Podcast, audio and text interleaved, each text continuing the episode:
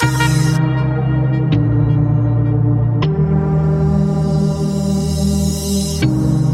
redet, ist nicht tot. Willkommen zum Politikunterricht Leistungskurs, worin Thomas Brandt so freundlich ist, mir Politikunterricht zu erteilen. Hallo Thomas. Hallo Holgi. Äh, Thema heute, Thomas von Aquin. Okay, es ist arm. Thema heute, Thomas von Aquin. Ja. Ja. Äh, Ja, 14. äh, Jahrhundert oder so, ne? Nee, 13. 13. Da haben wir jetzt einen großen Sprung gemacht. Wo waren wir letztes Mal? Augustinus, 400 nach Christus. Ja.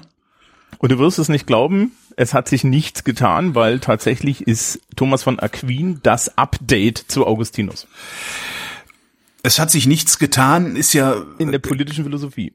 das kann doch gar nicht sein. Ich meine, da ist ein doch. Jahrtausend dazwischen. Ja, Ja, 800 Jahre. ja gut, das ist ja wie ein Jahr. Ich, also, aber das kann doch nicht sein, dass da überhaupt niemand jemals irgendwie nachgedacht und das aufgeschrieben und äh, das kann ich mir nicht vorstellen.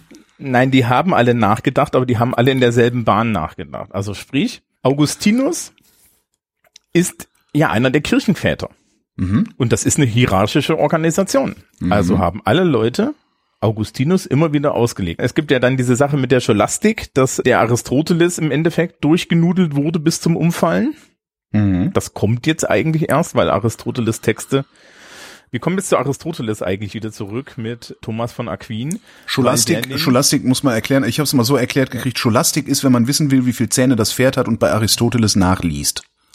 So ein bisschen, ja. Also es ist halt, man hat diesen Erkenntnisgewinn nach, nach dem aristotelischen Prinzip im Endeffekt so, so überformalisiert, dass nichts mehr ging. Und Aristoteles hat halt sehr viel mit Syllogismen gearbeitet. Ein Syllogismus ist ein, im Endeffekt eine doppelte Wenn-Dann-Bestimmung, aus der man eine Erkenntnis ziehen kann. Ja, also alle Hunde bellen, Flocke ist ein Hund, also bellt Flocke. Ja. Ist übrigens schön, man kann auch kaputte Syllogismen machen. Ich höre. Also der Klassiker von Aristoteles ist, ist, ist also von Sokrates, eigentlich ist es Sokrates sogar, ja, alle Menschen sind sterblich, Sokrates ist ein Mensch, also ist er sterblich. Äh, und du kannst dann, wenn, wenn du eine offene Bedingung hinten dran, hin, hinten dran tust, die auch für andere Dinge tut. Ich habe ein Beispiel, alle Hunde sind sterblich, Ja. ja. Holgi ist sterblich, also ist Holgi ein Hund. Ah, okay, ja. Ja, ne? Ja, stimmt. Syllogismus Ja, ja über stimmt. Nee, stimmt. Ja, ist, ist einleuchtend. Ja. einleuchtend ja. Ja, also die, die müssen immer abgeschlossen sein und so. Und man hat das dann halt ad nauseam, ne, um im Lateinischen zu bleiben, also bis zum Kotzen gemacht. Es gibt nichts Prätentiöseres. Als, äh, ja. Menschen, die Latein so, so. Doch, es gibt eine Sache, die ist prätentiöser. Und die ist? Es gibt bestimmte philosophische Autoren, die in ihren Texten französische und altgriechische Sinnsprüche Ja. im Original abdrucken. Ja, ja. Französisch lasse ich mir noch eingehen, ja? Nein. Aber du hast dann tatsächlich so Leute, die dann so sagen, wie schon bei Platon steht, zwei Zeilen altgriechische Zeichen. Das ist, ich finde das auch ganz furchtbar. Ich habe irgendwann auch mal gelernt und wieder vergessen, was auf Lateinisch, also wie man auf Lateinisch sagt, Menschen, die lateinische Sinnsprüche benutzen, äh, sind albern oder so ähnlich. Ich weiß es nicht mehr so genau. Ähm, ja, das ist furchtbar. Es ist halt, es ist halt völlig unsinnig und das ist halt auch nichts anderes als ja ein, ein Signal des Bildungsbürgertums an den Rest des Bildungsbürgertums, dass man sich ja versteht. Guck mal hier. Ja, ist ein Habitus-Ding, ne? Das ist ein Habitus-Ding, weil äh, Dinge werden ja nicht wahrer dadurch, dass irgendwer in Rom die mal gesagt hat. Ja, na, also es war halt früher die Lingua Franca, ne? also die, die, die, die, die, die Verkehrssprache. Und das ist ja übrigens auch das Interessante, warum jetzt eigentlich Thomas von Aquin auf einmal über Politikphilosophie von Aristoteles schreibt. Wir hatten in den letzten Folgen hin und wieder schon mal so dieses Thema, weil ich das, weil ich das am Anfang auch so ein bisschen falsch gesagt habe, dass erst ab der Renaissance überhaupt wieder diese, diese griechischen Autoren gelesen wurden. Und ich bin schlauer geworden in der Recherche, weil die Politik von Aristoteles wurde 1260 ins Lateinische übersetzt. Die, die lag vorher irgendwo im Altgriechischen rum Ja. und wahrscheinlich äh, dann auch nicht im, im Europä also im, also also in Rom oder so, sondern woanders.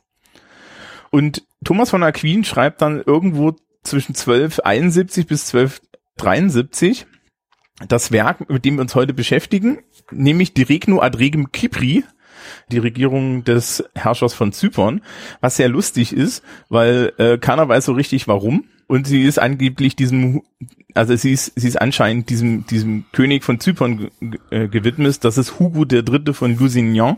Mhm. Mehr weiß man nicht dazu. Und das ist auch relativ neue Forschung, dass das Ding eigentlich so anscheinend hieß.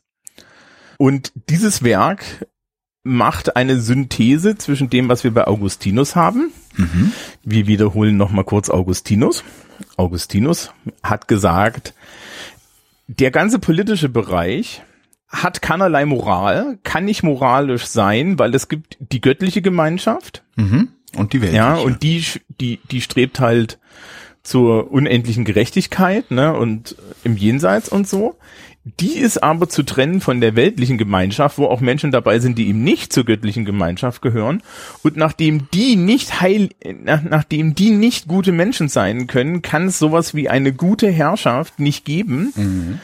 Und man kann sich eigentlich so nur bei der Herrschaft darauf kaprizieren, dass es bestmöglich läuft. Und wenn alle irgendwie gute Menschen sind und zur göttlichen Gemeinschaft gehören, ja, Civitate Dei, dann hat man Glück und hat so die beste Variante, aber die gibt's halt eigentlich nicht. Mhm. Ja, das heißt also, Augustinus macht eine klare Trennung von Geistlichkeit, Religiosität, Kirche, auch in dem Sinne und Staat. Er sagt halt, okay, es gibt diese, diese, diese, ne, dieses ja, weltliche ja. Organisieren der Gemeinschaft, aber das hat keinerlei normative Ansprüche, wie das ja bis zu wir hatten es ja bis Cicero gehört, ja, bei den Römern und bei den alten Griechen grundsätzlich immer die Frage war, wo es dann um die Frage ging, was ist gute Herrschaft, ja. wie, wie, wie herrsche ich moralisch gut und so weiter. So, und das hält dann halt 800 Jahre diese Idee. Und das hält sogar in diesem Text von Thomas von Aquin, denn das Ding ist auch ein Fragment. Okay, warum ist es nur ein Fragment? Äh, also es gibt mehr davon. Der Text ist länger, aber den Teil, den er geschrieben hat, sind anscheinend nur 22 Seiten. Jedenfalls hat die kritische Ausgabe nur 22 Seiten. Aha. Und der Rest wurde da von einem Ptolemäus von Luca weitergeschrieben. Der versucht dann aber diese augustinische Position und die Position von Aristoteles zu versöhnen. Und meine, äh, meine Notiz dazu hier ist, na dann viel Spaß. Ja, weil das ist eigentlich nicht möglich. Du kannst nicht hingehen und kannst, äh, du, hast, du hast den einen Theoretiker, der sagt, äh, das Ziel gerechter Herrschaft ist das Gemeinwohl aller und den anderen, der sagt, es kann keine gerechte Herrschaft geben. Äh, insofern dann beides extremistisch, ne? Ja, es ist vor allen Dingen, schließt sich halt aus. Ja, ja. Genau. Also es sind ja legitime Ansichten, aber schließt sich aus. Und der Teil, den äh, Thomas von Aquin aber schreibt, ist halt im Endeffekt so, äh, was wir uns heute ansehen, ist im Endeffekt so die eine Stufe, auf der wir dann weitergehen in eigentlich die modernen politikphilosophischen Diskurse. Ja, also wir haben jetzt so 800 Jahre lang haben die Leute alle den Augustinus geglaubt. Mhm. Ist übrigens interessant, diese, die, diese Philosophie von Augustinus ist eigentlich ein Freibrief für Despotismus. Na, nachdem er von vornherein sagt, dass es kein moralisches Ding gibt, kannst du halt in Ruhe auch durchregieren, weil, hm. Und das tut natürlich auch was mit den Herrschern und so weiter. Moment, ist das, kann ich damit Despotismus rechtfertigen? Weil also die Grenze des Despoten ist doch dann im Zweifelsfall die Grenze, also, also meine Grenze, also die Grenze des Übergriffs ist da, wo er stattfindet. Ja, aber nachdem du nach Augustinus ja entweder ja, ja so und so äh, deine Erlösung und deine Freude nur im Ach so, ja, dann, dann ist es halt auch egal. Ja, ja, ja, ja, genau, stimmt, ja, ne? genau. Dann äh, ist, da kannst, ist auch, Schnurz. kannst auch ein Ruheleibeigenen sein. Äh, das ist der Trick der, der, der Trick der, der Kirche äh, seit 2000 Jahren zu sagen, ja, dass es dir dreckig geht, das ist nicht schlimm, weil später geht's dir ja besser. Äh, frag mich aber bitte nicht, warum es mir besser geht als dir. Ja. Genau. So, genau. Thomas von Aquin liest also die Politik von Aristoteles und denkt halt aus seiner Zeit, also aus dem 13. Jahrhundert darüber nach. Aha. Und es ist unheimlich spannend, weil er kehrt halt zu unheimlich vielen aristotelischen Gedanken zurück, spricht aber natürlich aus einer anderen Zeit und er spricht als Christ und versucht jetzt im Endeffekt so ein bisschen so eine Synthese aus den beiden hinzukriegen. Mhm also aus dem Christsein und dem Aristoteles, nicht aus dem Augustinus und dem Aristoteles. Das geht, wie wir gerade festgestellt haben, eigentlich schon nicht. Und deswegen finden sich da halt solche Sachen wie, dass der Gott der König der Könige ist. Also sprich, wir haben jetzt ein christliches Weltbild, das ist einfach angenommen. Über den Königen steht immer der liebe Gott, aber Im Gegensatz zu Augustinus, der ja eine theologische Argumentation gemacht hat, ne, so, so eine moraltheologische Argumentation, warum es eigentlich keine gerechte Herrschaft geben kann und wir deswegen uns darum mit auch nicht beschäftigen müssen, argumentiert er nicht theologisch. Sondern? anders. also ähm, wir, wir fangen einfach vorne an. Also äh, er beschäftigt sich erst mit der Frage, wo kommt denn eigentlich die Herrschaft her? Und die, die klassische christliche Auslegung von Herrschaft ist der Sündenfall und die Menschen sind also Gott unterstellt, weil sie haben ja den Sündenfall begangen und deswegen sagt Gott, wer über uns herrscht. Und nachdem ja bestimmte Könige von Gott dahingesetzt wurden, wo sie hingesetzt wurden, dürfen die über uns herrschen. Mhm. Thomas von Aquin sagt jetzt, ja, aber der Intellekt ist, ja, oder die Vernunft ist die Fähigkeit, die über allen anderen Fähigkeiten der Menschen steht und die uns von Gott dann auch gegeben wurde. Ne? Ah, also das clever. schwingt jetzt bei ja, ihm mit. Ja. Nach seinem Bilde. Ja, ja, ja. Genau, also äh, Thomas hat jetzt hier auf einmal vor sich, vor sich liegen diese klassische griechische Moralphilosophie und Teleologie, die halt die Vernunft als das zentrale Eigenschaft des, also die zentrale Eigenschaft des Menschen in den Mittelpunkt stellt. Mhm. Und er redet auch einmal auch, wie wir das bei Aristoteles gemacht haben, über das Telos. Und er sagt, das Telos für eine Gesellschaft existiert für ihn wieder, ja, und ein Telos für den Einzelnen existiert auch. Und er kommt dann halt auch mit der Erkenntnis um die Ecke, okay, es geht also hier nicht nur, ja, also, also zu die Na, es, ist, es leitet sich ja daraus auch her, oder? Ich meine, wenn, wenn Gott mir die Vernunft gegeben hat, dann ist mein Telos ja, mein Leben vernünftig zu gestalten. Ja, wobei Vernunft immer so eine Anwendefähigkeit ist. Was er halt sagt ist, Gott hat uns mit Vernunft ausgestattet. Mhm. Ne, so, das ist so die Idee. Das heißt, wir müssen sie auch benutzen. Das ist übrigens auch die moderne katholische Theologie hat ja auch so einen Schwerpunkt, wo, wo dann immer gesagt wird, ja, Gott hat euch frei geschaffen, ihr müsst selber die Entscheidung treffen. Ja. Dieser deterministische Gottesbegriff, ja, äh, ist ja eigentlich eher was, was, was, was evangelisches, ja, also mhm. Calvin und so, ja. wo dann gesagt wird, du bist voraus. Bestimmt, die Katholiken haben das gar nicht so. Übrigens einer der Gründe, warum die Katholiken weitaus fröhlicher sind als Calvinisten. Ja. ja? Mhm. Und Thomas schließt sich da halt an. Er sagt, okay, wir haben also als Ziel einer Gesellschaft und wir haben das Ziel, ja, und das nennt er dann irgendwann die Bono Commune, ja, also mhm. die gute Gesellschaft. Und wir brauchen jemand, der das herstellt. Das ist für ihn dann ein Herrscher, aber das sind auch mehr. Und er übernimmt halt auch teilweise diese Idee des Zoon Politikons. Mhm nennt den Menschen aber ein, ja, Achtung, ne, prätentiöses Latein, Animal sociale et politicum, also ein soziales und politisches Tier. Also triebgesteuert, aber vernunftbegabt. Ja, naja, das Animal würde ich jetzt gar nicht so, würde ich jetzt gar nicht so äh, so wörtlich nehmen. Sondern eher als ja, etwas Belebtes. Halt so ein, äh, ja, genau. Animal. Okay. Hm. Ja, okay, was, also, also Beseelt. Ja, ja. ja, genau. Und das Zorn Politikon kann es nicht mehr sein, weil äh, das ist es bezieht sich halt auf die Polis und die Polis gibt's bei äh, gibt's bei Thomas nicht. Er sieht die Gesellschaft eher als ein Resultat der zum Überleben notwendigen Arbeitsteilung der Menschen, weil die Menschen sind Mangelwesen. Ja. Das klingt erstaunlich modern, ne? Ja, absolut, ja, ja. Also wir sehen jetzt hier schon ganz viele lustige Dinge angelegt, die dann immer wieder auf, aufgegriffen werden. Und das sind aber auch nur Reinterpretationen dessen, was Aristoteles auch gesagt hat. Was sagt Thomas von Aquin denn, wie sich diese Arbeitsteilung teilt? Also wer nimmt diese Teilung vor? Organisiert das die Vernunft oder organisiert das der Herrscher? Gott hat uns die Vernunft gegeben, mhm. ja, und wir sind halt Mangelwesen und deswegen teilen wir uns die Arbeit. Der Herrscher ist ja ein Teil der Arbeitsteilung. Ah, ja, klar. Äh, ja. Ne, der regelt ja die Gesellschaft für uns. Ja. Das ist ja bei uns auch so, ne? Ne? Also wir, wir beide sind ja Teil der arbeitsteiligen Gesellschaft, indem wir unterschiedliche Arten von Quatschen betreiben. Ja, genau. Und ja. Äh, der, der Herrscher ist aber ja kein Produkt der Vernunft. Ah nee, der ist ein Produkt Gottes.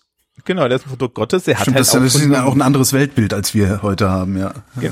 Ja, also du kannst halt nicht raussubstituieren, dass davon ausgegangen wird, dass alles ähm, von einer höheren Macht irgendwie angelegt ist. Ne? Mhm. Das ist im christlichen Bild ist es gesetzt. Thomas von Aquin ist weder 100% säkular, noch ist er total theologisch. Also er macht kein, äh, er macht kein religiöses Argument in dem Text, aber natürlich ist er ein Mensch äh, äh seiner Zeit. Und was wir hier auch sehen können, ist, dass Arbeit sich in ihrer Bedeutung grundsätzlich geändert hat. Ne? In der Antike war Arbeit, das hatten wir ja bei Aristoteles, ne? Arbeit war unwürdig eines freien Mannes, weil Ja. für sowas hatten wir Sklaven Genau. und Frauen und so. Die Theologen sagen dann, das ist die Strafe für den Sündenfall. Arbeit ist die Strafe für den Sündenfall. Ja, ora et labora. Gott, ja. Sprich, die Tatsache, dass wir jetzt hier in dieser, dieser Welt, wo es uns mangelt und wo wir uns fehlen, die ganze Zeit arbeiten müssen, das ist ja nur, weil wir Menschen. Weil die blöde Kuh den Apfel gegessen hat, ne? Ja, das war ja eher die Schlange, die die Kuh, naja. Äh, und, Und- das war und eine das Tomate und aber ja. Und Thomas von Aquin im 13. Jahrhundert ist jetzt bei Arbeit ist gesellschaftlich notwendig und Zeichen des menschlichen Vernunftes, also Zeichen des menschlichen Verstands. Und bekommt jetzt dann einen ethischen Wert. Ne? Also das erste ist so, ja, Arbeit ist für für, Für doofe, unwürdige genau, aber das, genau, ja. Das zweite ist, nee, du musst, du, du hast Arbeit verdient, weil du bist ein böses Wesen, ja, Ja. oder ein schlechtes Wesen. Und jetzt ist so, äh, und er denkt sich halt, nee, Arbeit ist notwendig, weil wir haben eine arbeitsteilige Gesellschaft und man muss bedenken, im 13. Jahrhundert gab es schon Städte und so. Ja. Also die Idee der Arbeitsteiligkeit setzt sich langsam durch, sozialhistorisch. Mhm. Ja? So, und hat halt auf einmal auch so, einen- so einen ethischen Wert. Also ich, wenn ich arbeite, dann arbeite ich für die Gesellschaft auf irgendeine Art. Ja, dann, dann gibt es einen. Deren Teil einen ich bin und darum auch für mich, ja. Ja. Mhm. Das findet sich dann auf eine ganz andere Art bei Marx wieder. ähm, ne, so diese, diese, also Arbeitsteiligkeit ist immer so ein Ding, das sich ja in, in Gesellschaften in, in, mit steigender Komplexität immer weiter herausbildet. Das wissen wir aus der Soziologie, ne? Also du hast halt selbst in, in so, in so Clans und so Sippenstrukturen hast du eine kleine Arbeitsteiligkeit. Aber je mehr die sich ausdifferenziert und je komplexer die Gesellschaft wird, ne, also das ist dann, äh, äh, Emil Durkheim, ne, mechanische versus organische Arbeitsteilung, also mechanische versus organische Gesellschaft, ja, ähm, wo, wo dann irgendwann äh, du die Person an sich nicht mehr aus der Gesellschaft herausgelöst betrachten kannst in der Arbeit oder in dem Beitrag, den sie tut, ja, ähm, weil alles im Endeffekt in, in, in, ineinander so verzahnt ist, dass alle alle brauchen. Das wäre auch nochmal eine interessante politische Philosophie, die man darüber formulieren könnte, wer denn jetzt wirklich für die Gesellschaft gebraucht wird.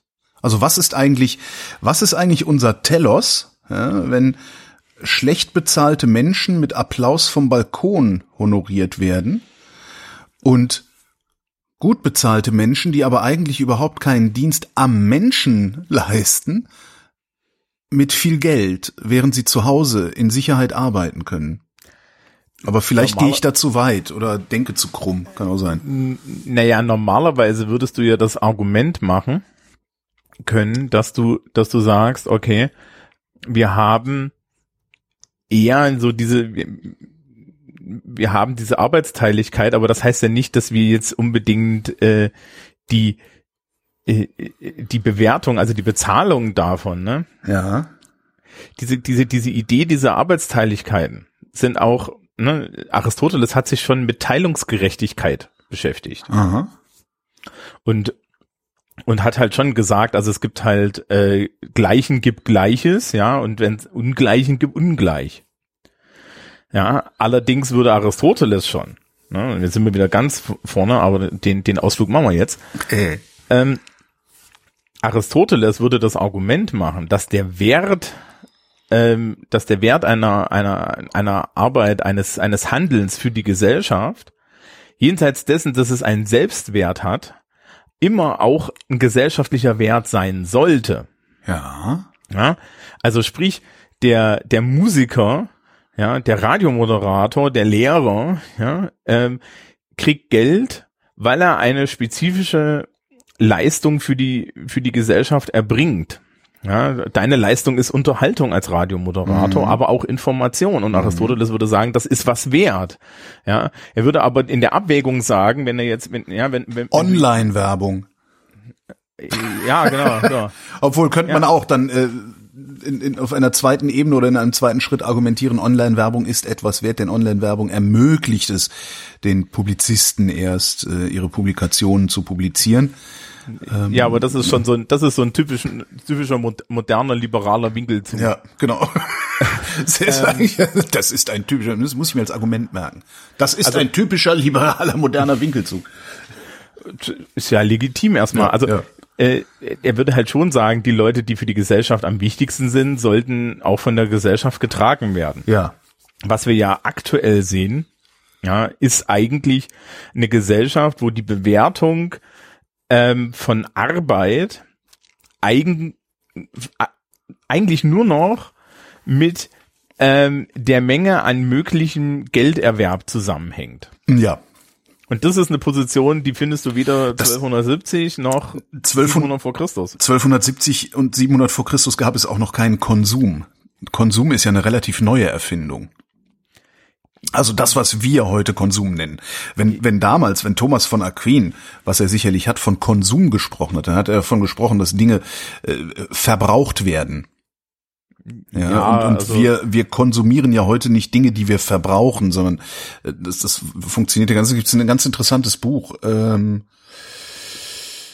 es fällt mir jetzt natürlich nicht ein, ist schon länger her, dass ich das gelesen habe. Äh, ich, ich pack's in die Show Notes.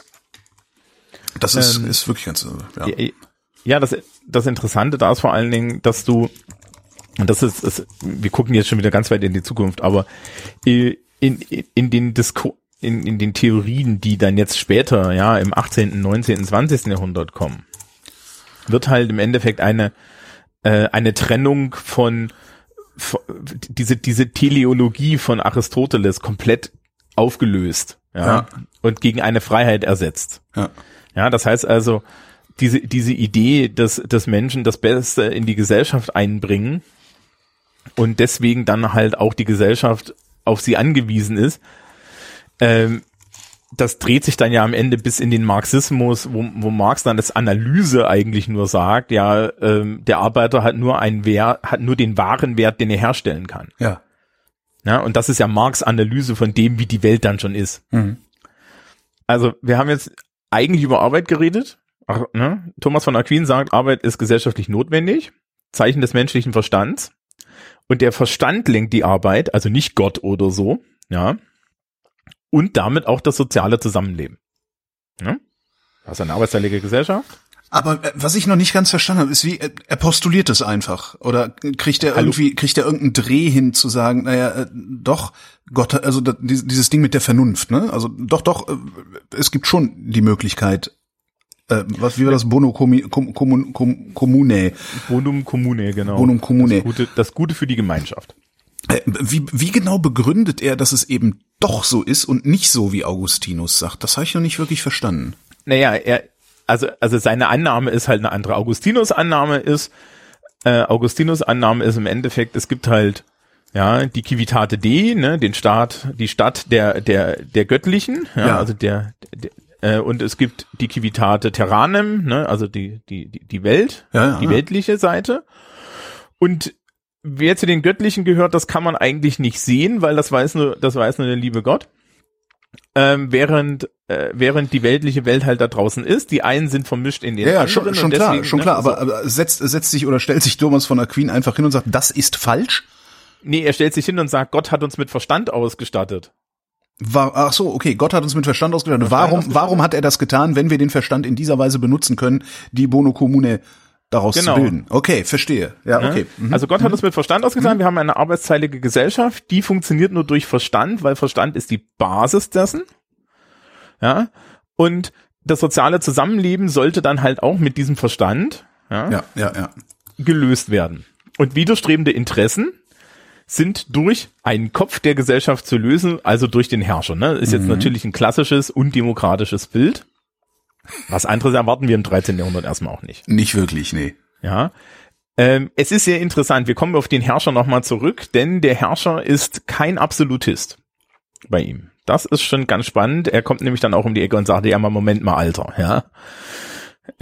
Du hast hier eine Aufgabe und so. Und das finde ich immer ganz spannend, äh, äh, wenn äh, zu glauben, dass es eine ordentliche Legitimation für absolutistische Herrscher jenseits von theologischen Schriften gibt, ist nämlich anscheinend gar nicht so einfach. Okay.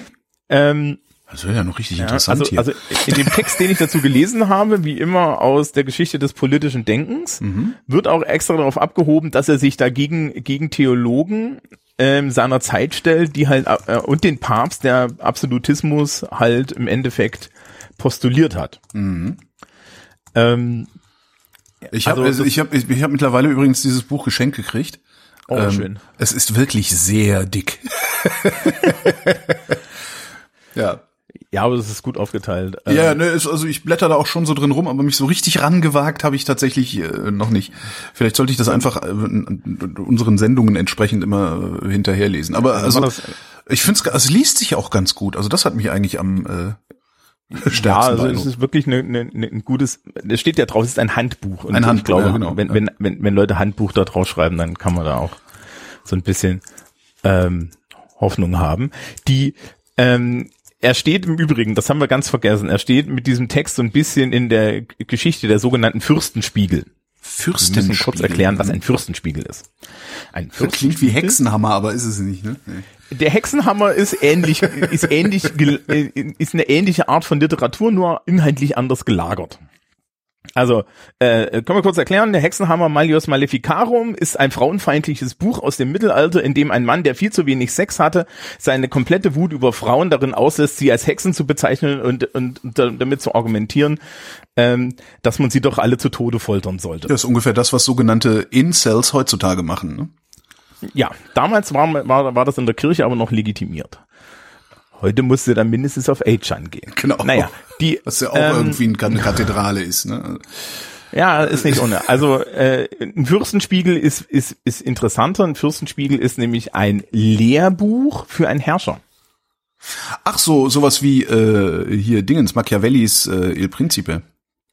Ja, der, der steht am Ende der Entwicklung. Das Okay. ist relativ alt. Also sprich, man hat, äh, wir haben ja schon bei Aristoteles, dass der irgendwie ähm, der Lehrer von Alexander dem Großen war und äh, diese Fürstenspiegel wurden halt immer von Philosophen und Gelehrten für junge Könige geschrieben, wo dann drin stand, wie man sich als König richtig verhält. Und da standen halt auch solche Sachen drin wie hier Alter, ja, du bist hier der König, du hast hier die Macht, aber ganz, ehr äh, ganz ehrlich, wir machen hier jetzt mal ein Argument, warum du dein Volk anständig behandeln solltest. Ah, okay, so. Unter anderem, weil das mehr sind und die haben Waffen. Ja. Ja. und so.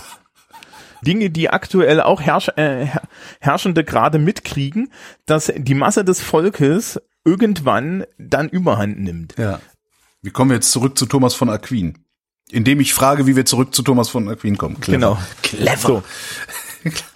Also, äh, und wir können theoretisch bei, bei, bei, bei hintenrum angesprochenen Regierungschefs bleiben, Ja. denn das Gute für die Gemeinschaft ist das Ziel des legitimen Herrschers, ja, und das Telos der Gemeinschaft. Und der Tyrann hat dieses Ziel nicht. Und in einem anderen Text, der Summa Theologica, also einem theologischen Text, macht, Aristo äh, macht Thomas von Aquin hier auch eine Verbindung zum Naturrecht er macht so eines dieser ersten Naturrechtsargumente da, ja. Ähm, das heißt also, aus meinem Naturrecht darauf, ein gutes Leben zu haben, kommt ein Recht auf eine gute Gemeinschaft. Und das bedeutet, dieses, äh, das bedeutet, dass ein Herrscher für diese gute Gemeinschaft da sein muss, weil Gott mich mit diesem Naturrecht und ihn mit diesem Naturrecht in die Welt gesetzt hat. Ja, also da ist so eine philosophische Idee dahinter. Und da sind wir dann schon sehr nah bei, bei, bei Argumentationen, die dann irgendwie 400, 500 Jahre später kommen. Ja. Also die Aufgabe des Fürsten ist die gesamte Sphäre des weltlichen Lebens, seiner Untertanen ihre Vollendung, also also die die die, die Vollendung der Untertanen, dass es so gut wie möglich wird, auch rechtlich näher zu bringen. Also sprich, die Aufgabe des Fürstes ist es, die Gemeinschaft so zu ordnen, dass die so gut wie möglich gute Christen sein können. Ja. Denn Seligkeit ist nur möglich, wenn die materiellen Bedürfnisse der Menschen befriedigt sind.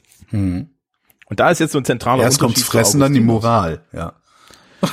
Ja, richtig, ne? Also Bedürfnispyramide von Ja. Maslow. Also im Gegensatz zu Augustinus, der halt sagt, nee, das ist getrennt und du kannst ja eh nichts werden, ja, sagt er, nee, nee, nee, nee, nee.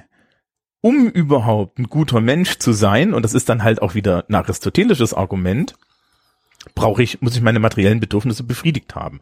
Und wer ist dafür zuständig? Natürlich der Herrscher, weil der Herrscher löst die, die Konflikte in meiner arbeitsteiligen Gesellschaft. Wenn er das aber nicht hinreichend macht, darf man ihn sogar absetzen. Äh, dann, dann darf sogar die Kirche ihn absetzen, weil, oder dann, dann muss sogar die Kirche ihn absetzen wollen, weil die doch ein Interesse daran haben, dass alle diese Menschen befähigt sind, gute Christen zu sein.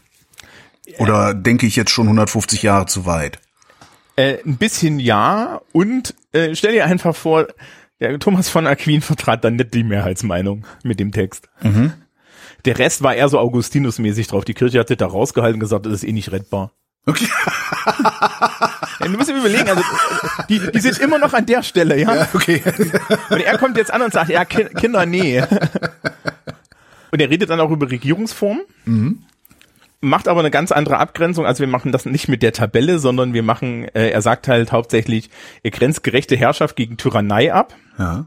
Macht ein geiles Argument fürs Königtum. Und zwar indem er sagt, naja, unter einem König ist eine Tyrannei am einfachsten zu ertragen. Ja.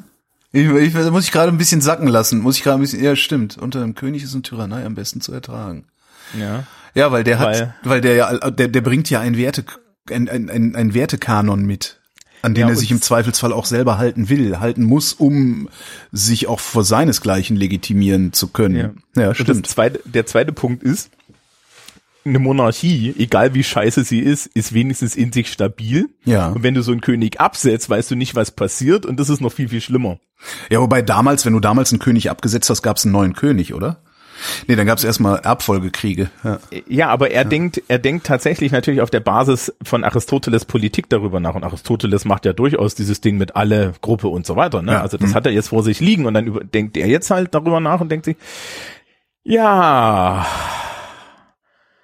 wenn ich mir jetzt vorstelle, ich habe so einen Tyrannen, ne, das ist so ein berechenbarer, heutzutage würde man sagen, autoritärer Diktator. Ja. Wenn ich, dann muss ich nur die Fresse halten und komme irgendwie durch. Wenn ich den jetzt wegputsche, was krieg ich dann? Das sind ja alles Experimente, die wir dann in den nächsten 500 Jahren ausprobiert haben. Mhm. Zum Beispiel in der französischen Revolution, mhm. die zu, zu einer Schreckensherrschaft in einer Pseudodemokratie und danach zu, zum nächsten Diktator geführt hat. Aber wenigstens hat es uns die Hausnummern gebracht und äh, eine Sammlung von Gesetzen, die wir heute noch haben. Und den Code Zivil, ja. genau. Also, also sein Argument ist halt so, ja, so, so, so ein, ja, selbst wenn Alleinherrscher ein Tyrann ist, ist es immer noch irgendwie besser, der Rest ist noch unsicherer, das machen wir nicht. Gerechte Herrschaft hat aus seiner äh, Sicht zwei Bedingungen, und zwar eine materielle und eine formale. Mhm. Und zwar jedem das Seine zuzuteilen, ist die Aufgabe des Herrschers, und dafür braucht es hinreichend Güter, das ist die materielle Vorteilung. Mhm. Und die formale ist, ein Rechtszustand wie das Gemeinwesen zu einer Einheit zu bringen. Also sprich, die Aufgabe ist, als für einen Herrscher dafür zu sorgen, dass die Leute ausreichend mit Gütern versorgt sind. Für Ruhe zu sorgen im Grunde. Und Rechtsstaat zu haben. Ja, für, Ruhe, für Ruhe zu sorgen. Und zwar nicht nur, dass der Herrscher seine Ruhe hat, sondern dass alle ihre Ruhe haben. Genau. Ja. Und in dem Zusammenhang dann auch zu zeigen, dass es einen Zusammenhang zwischen dem Naturrecht und dem positiven Recht gibt. Also sprich, ein Recht zu setzen, bei dem die Gemeinschaft aus sich heraus erkennt, dieses Recht ist, entspricht mir. Ja. Ne? Er macht diesen, so. Das ist im Endeffekt die Gemeinwohlorientierung von, von Aristoteles, nur anders aufgeschrieben. Und das ist jetzt auch das Interessante. Er sagt nämlich, das bedeutet auch, dass man unter bestimmten Bedingungen Könige als Gemeinschaft absetzen kann. Wenn alle der Meinung sind, der gehört abgesetzt, weil er ihr Naturrecht bricht. Er geht aber auch davon aus, dass so eine Vereinigung des Gemeinwesens, also so eine demokratische Idee, wie wir sie heutzutage ja. haben, erstmal nicht funktioniert, sondern er braucht da eine. Aus dem Gemeinwesen kommt das Bono Kommune, ne, also mhm. das Gute für die Gemeinschaft, aber die Konzentration der Macht, die braucht dann, muss dann halt in einer Hand. Aber das ist ja ein Argument, das findest du immer wieder. Und ich meine, das Problem ist tatsächlich mit Alleinherrschern, Alleinherrscher sind halt stabil. Ja. Ja. Ja, die werden, das, das, das wird halt dann instabil. Das ist ja so ein bisschen, ähm, Matthias von Hellfeld, mit dem ich ja den Geschichtsunterricht mache, der sagt ja immer, äh, solche autoritären Regime brechen immer dann zusammen, wenn es zu teuer für sie wird, die Bevölkerung unter Kontrolle zu halten. Hm? Ähm, und wenn, wenn du das begriffen hast, auch als autoritärer Herrscher, dann herrschst du halt auf eine solche Weise, dass du die Bevölkerung nicht unter Kontrolle halten musst. Wie auch immer du das anstellst. Dann bist du aber auch sehr wahrscheinlich kein autoritärer Herrscher. Hm. Muss ich drüber nachdenken. Du brauchst Spontan würde ich sagen, doch, aber hm. Nein, du brauchst doch nur Gewalt und Autorität. Wenn das Volk nicht der Meinung ist, der Holgi macht das doch eigentlich gar nicht so schlecht. okay, aber ich habe ja selbst in einer Demokratie Gewalt und Autorität. Ja, ich habe ich hab halt klar, die Gewalten sind geteilt und so und aber äh, letztendlich ich habe die Gesetze, ich habe die Gewalten. Ähm, jetzt kann ich mich ja da drüber setzen und zumindest bemüht sein, die Gesetze in einer solchen Weise zu gestalten, dass die Staatsgewalten trotzdem nicht in Frage gestellt werden. Dann wäre Ja, ich immer noch autoritär. Aber das wäre so anstrengend, autoritär sein zu wollen, dass ich lieber in Wahlen das Volk entscheiden lassen würde, welches Gesetz sie haben wollen, ja. Ja, oder das Volk, oder halt einfach im Interesse des Volkes die Entscheidung triffst. Ja, und dann bist du Ja. kein, ja stimmt, autoritär wäre ja, dass ich in meinem Interesse oder im Interesse meiner Peers die Entscheidungen treffe. Ja, na, ja. genau. Und dass du dann halt den Rest dazu zwingst, dass sie die, die anerkennen. ja. Das, ne? Also das Stimmt, ja, ja, ja. In, dem Moment, wo unten das Gemeinwesen erkennt, dass ihr Naturrecht mit dem Gesetztenrecht übereinstimmt, hast du kein Problem mehr mit Despotie. ja. Ja? Und dann kannst du das auch als Alleinherrscher machen. Thomas sagt das so schön, äh, der Monarch ist Sachwalter des Allgemeinguts, ja, dass er nach den Gesetzen befördern muss. Also sprich, er, er macht hier also wieder ein normatives Argument. Ja? Das normative Argument ist nämlich, ein König ist ein guter König, wenn er dafür sorgt, dass es den Leuten unter ihm gut geht und dass es, dass sie, dass sie irgendwie schon ein, ja, eine Rechtsstaatlichkeit haben. Das heißt, er hat einen gebundenen Monarchen, er hat eben keinen Absolutisten, der, der, der ankommt und sagt, so, hier, ihr Fußvolk, ihr geht. Ja, kein Ludwig den 14. Ganz im Gegenteil. Wie lange hat es dann gebraucht, bis sich das jemand angehört hat? Das Also- hat sich gar keiner angehört, da ist ein philosophischer Text Okay. in einem Fragment und den Rest des Textes hat ja jemand anderes geschrieben, wo er dann was anderes hinschreibt. Das hatten wir ja vorhin. Das heißt, es hatte überhaupt keine Auswirkungen? Ja, also das ist, glaube ich, nicht. Weil ich meine, Ludwig der 14. war dann ja irgendwie, was, 250, 300 Jahre später, äh, der hat ja dann genau das Gegenteil von dem gemacht, was da steht. Ja, naja, das, es war aber auch damals unter Herrschern üblich. Also wenn du irgendwie zum mittelalterlichen König gekommen wärst und gesagt wird, du musst es Stimmt. Du- du- Hör mal, ja. so nicht. der hat gesagt, doch, und zwar so. ja, hast du eine 50-50 Wahrscheinlichkeit, dass er dir einen Finger zeigt. Ja, also oder einen Kopf abhackt. Ja. Ja, ähm, nee, das ist, das ist ein philosophischer Text, ne? Mhm. Und äh, die Menge der Leute, die den gelesen haben, ist auch nicht so groß. Wir sind vorne, wir sind weit, weit vom Buchdruck. ja, stimmt. Ähm, der Herrscher stellt die Einheit des Staates her, ja, und ist durch den Willen Gottes legitimiert. Also, äh, ach, Thomas geht jetzt noch nicht so weit, den Schritt zu machen, den er da eigentlich schon anlegt, nämlich zu sagen, ja, Moment mal, aber wenn der dafür, wenn der, wenn der Herrscher dafür zuständig ist, für das, für die Gemeinschaft alles zu machen, dann ist er ja im Endeffekt durch die Gemeinschaft legitimiert, ja, weil wenn er das nicht für die Gemeinschaft tut, dann ist er ein Tyrann, also illegitim. Den ja, aber das, noch nicht, den kann er nicht machen. Den kann er nicht machen, weil er war ja Kleriker.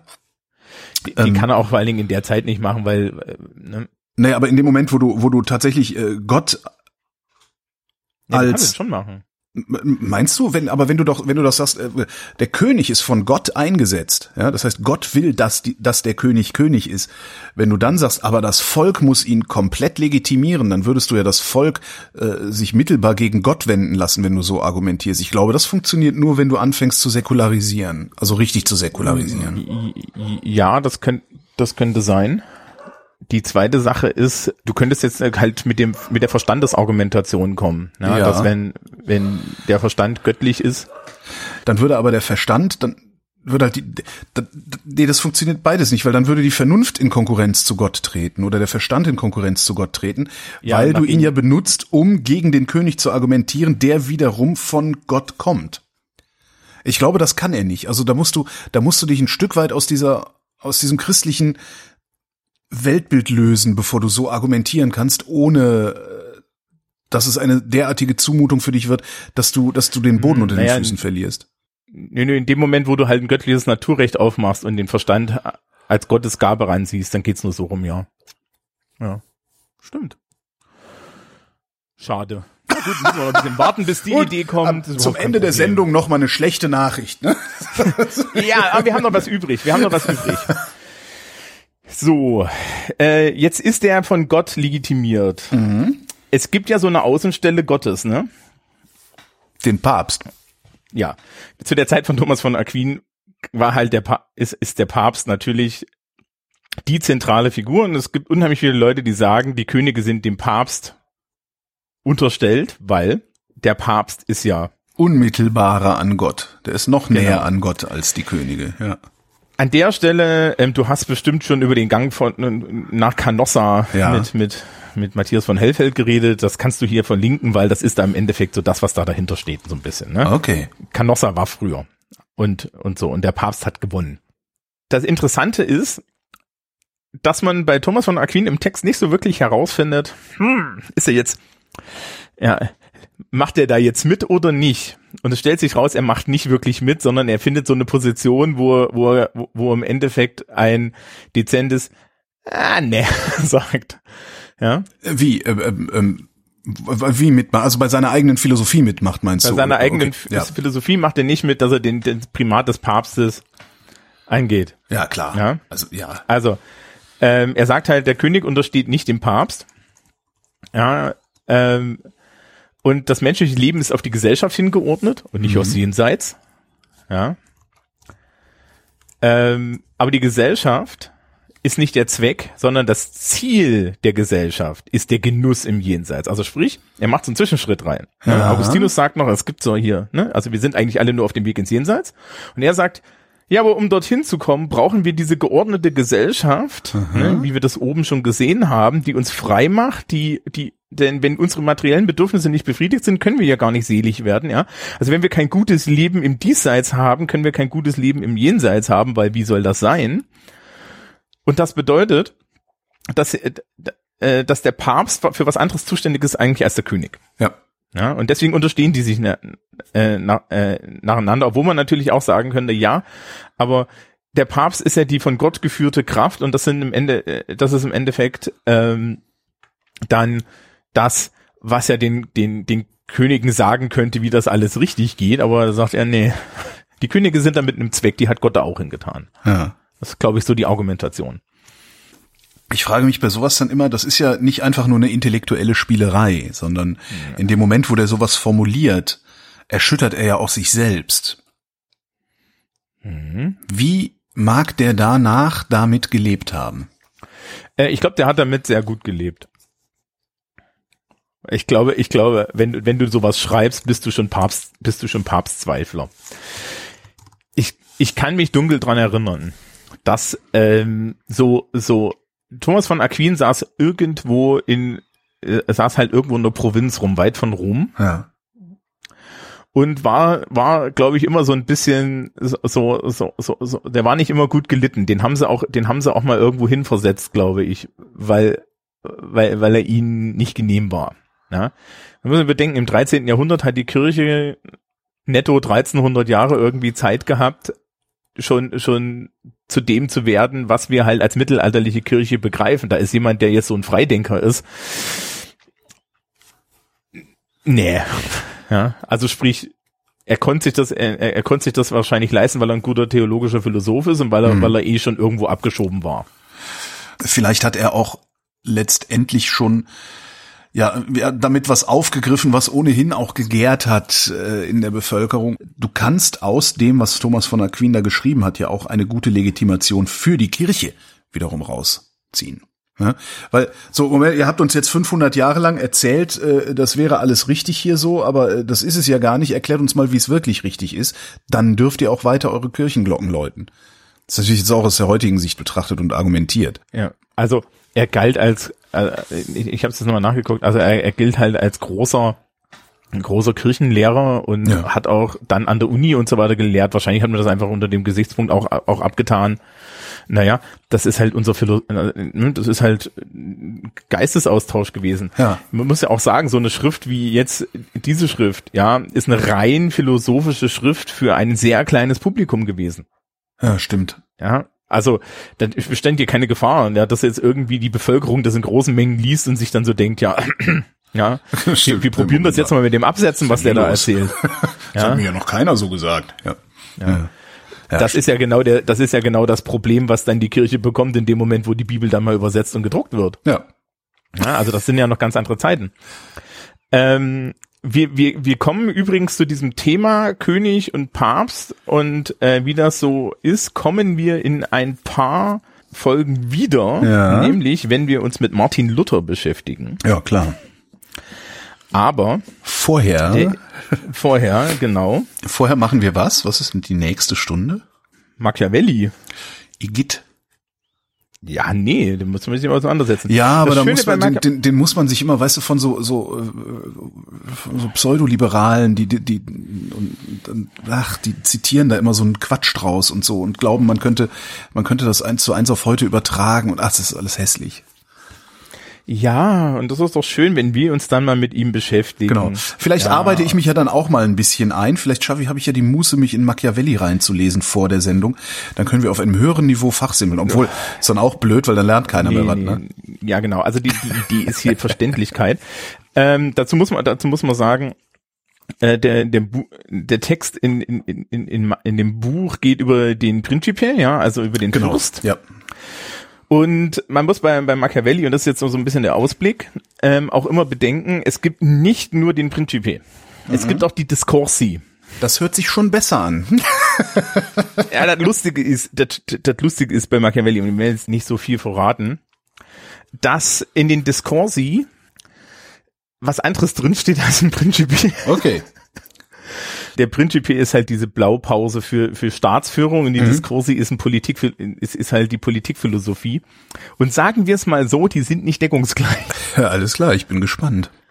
Ja, Ja, da sind wir am Ende dieser Stunde. Gibt's Hausaufgaben? Ja. äh, nee, Da haben wir ja nochmal Glück gehabt. überhaupt nicht. Thomas Brandt, vielen Dank. Ja. Tschüss. Tschüss und euch vielen Dank für die Aufmerksamkeit.